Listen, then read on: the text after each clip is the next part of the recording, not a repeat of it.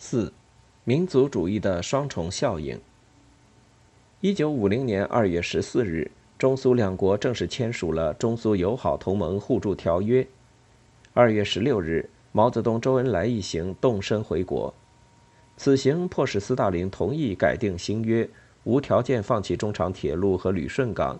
其收获之大，不仅超出毛泽东最初动身时的想象，与毛初到莫斯科时所陷入的困境相比。更是一个巨大反差。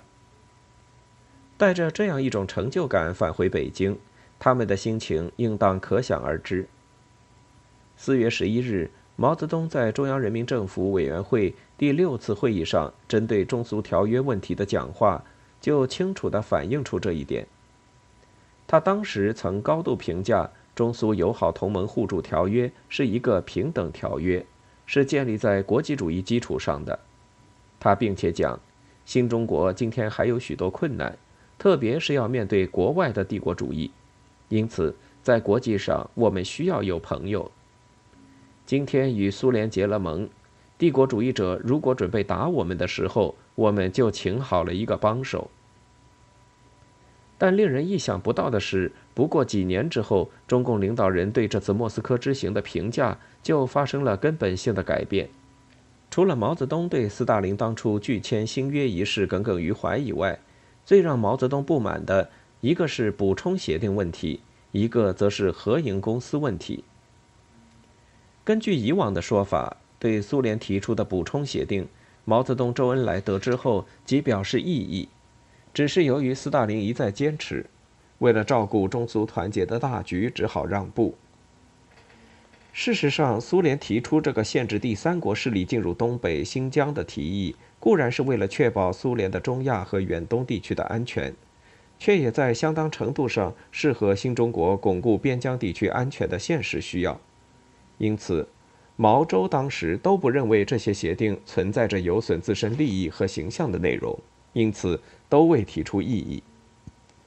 很显然，他们只是在回国后才逐渐意识到。该协定形式上中苏享有的权利相等，但这种要求毕竟是苏联方面提出，并且是苏联方面才真正需要，并非是中国方面的自主要求，因而容易给人以误解，好像苏联把中国的东北和新疆当成了他的两块势力范围。如果说毛泽东对补充协定看法的改变存在着的因素，还难以简单的从他们自身民族主义情感的角度来加以解释的话，那么对中苏合营公司看法的改变，却很明显的反映出民族主义心态的升高可能带来的影响。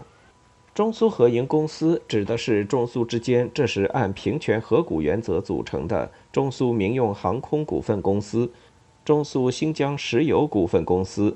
新疆有色及稀有金属股份公司和中苏船舶公司成立这样一些合营公司的最初建议，实际上是国内的中共中央最先提出的，并非是在斯大林的压力下。刘少奇代表中共中央来电后，毛周显然也是同意的。在毛周与斯大林首次会谈时，毛即明确提出了这个问题。在随后的谈判中。周恩来更具体提出双方合组几个合营公司的设想，苏方同意后，双方就此一一达成协议。在毛周回国后，陆续完成了签字手续，而中共中央为此也曾专门表示过充分肯定的态度。人民日报就此发表的社论还特别解释了这种合作的重要意义。